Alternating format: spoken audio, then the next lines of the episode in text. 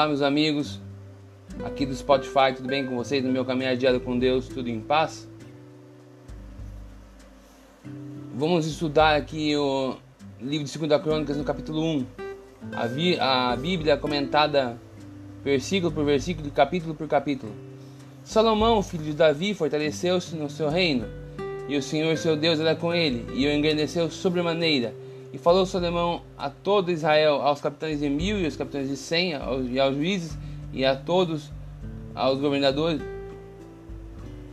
e em todo o povo de Israel, chefes de famílias.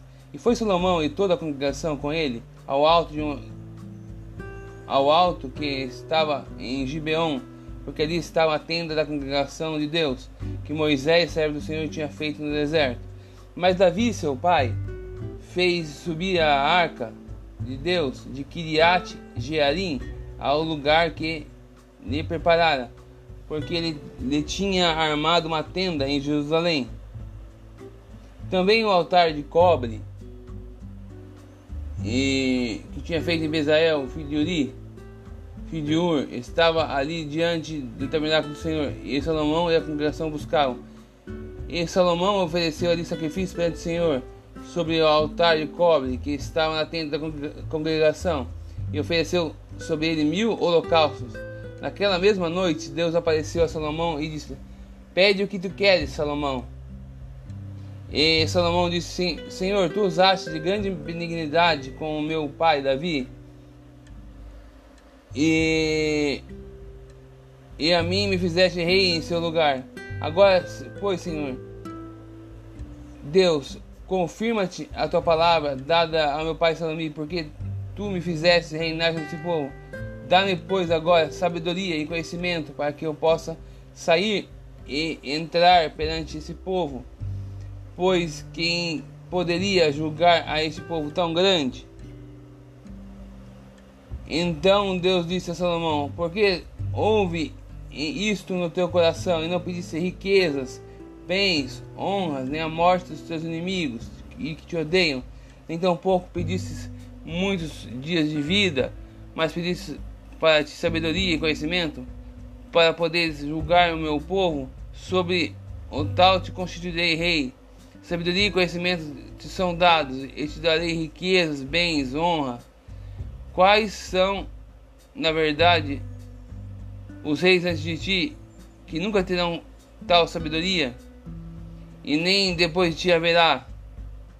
Assim Salomão veio a Jerusalém do alto, que estava em Gibeon, diante da tenda da congregação, e reinou sobre Israel.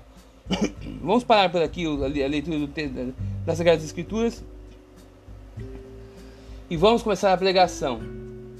Sabemos que um dos pilares, essa pregação vai ter 10 minutos, tá bom? Sabemos que um dos pilares fundamentais da, da, da prosperidade são os dons, virtudes e talentos que as pessoas têm, as suas habilidades que, que cada um tem. Mas qual é o alicerce dessa, dessa, desse conhecimento? Qual é o alicerce dessa sabedoria? O conhecimento e a sabedoria do alto de Deus, como diz Tiago 3, como diz Gálatas 5. Sabemos então, todavia, que para mantermos habilidosos, virtuosos e com os dons prodigiosos, temos que nos conectar continuamente à fonte, e essa fonte irá nos trazer prosperidade. Falando em dinheiro, na verdade. Por quê? Porque Deus quer nos enriquecer sobremaneira, Deus quer nos prosperar sobremaneira. Só que Ele precisa trabalhar os seus dons em nós. Se Ele não trabalhar os seus dons em nós, as suas virtudes, os seus princípios, os seus valores, se Ele não nos der conhecimento e sabedoria de causa, perderemos tudo que temos, Ele nos dará com uma mão e perderemos com a outra. Então devemos entender que quando Deus nos dá algo, Ele quer, nos quer primeiramente nos capacitar para algo. Para isso que demora tanto para recebermos a prosperidade, ou a cura, a libertação, a santificação, ou algo que estamos precisando tanto. Porque Deus tem que tratar e trabalhar em nós primeiro. Vamos falar então, nesses cinco minutos que faltam, sobre o fundamento da prosperidade, como enriquecer com, as, com os dons, talentos e virtudes que recebemos de Deus. Prime a, primeiro, a primeira virtude fundamental é de fato o amor. Sem amor, nada subsiste. Existe, não, não existe a menor possibilidade de enriquecermos nessa vida sem amor. Eu falo de uma prosperidade saudável, uma prosperidade que vem nos trazer alegria, contentamento e profunda paz e alegria no nosso coração.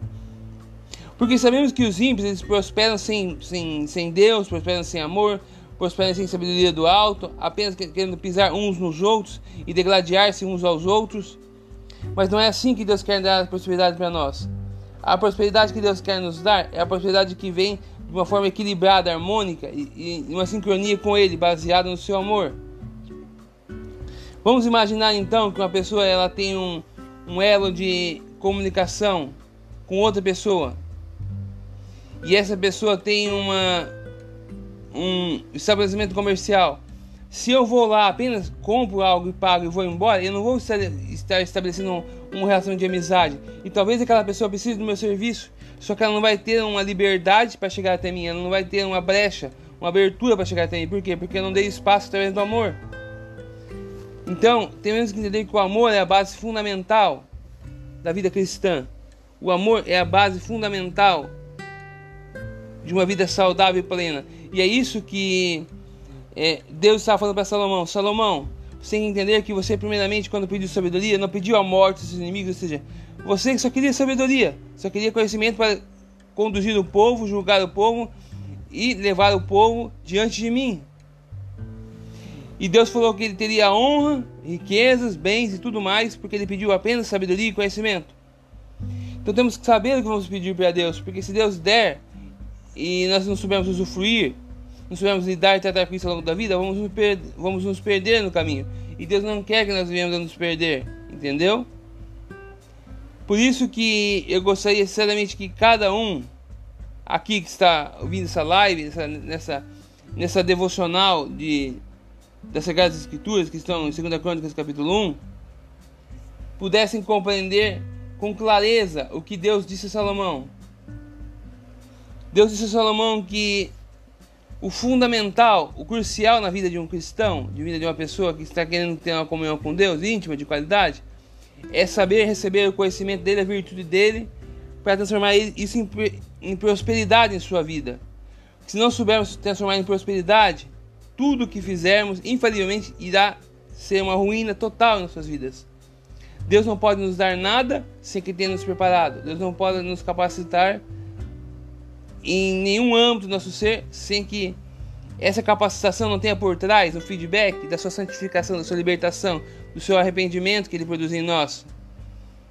Entendeu? Porque Deus ele produz arrependimento em nós, ele gera arrependimento em nós. Se não formos trabalhados profundamente e a capacitação não virá. E se a capacitação não vir, não vier, não poderemos ter os dons, talentos e virtudes dele, e aí não seremos prósperos, entendeu? Por isso é importante compreender que quando Salomão foi a Deus, ele podia ter pedido a morte dos inimigos, poderia ter pedido bens, riquezas, mas ele pediu apenas sabedoria.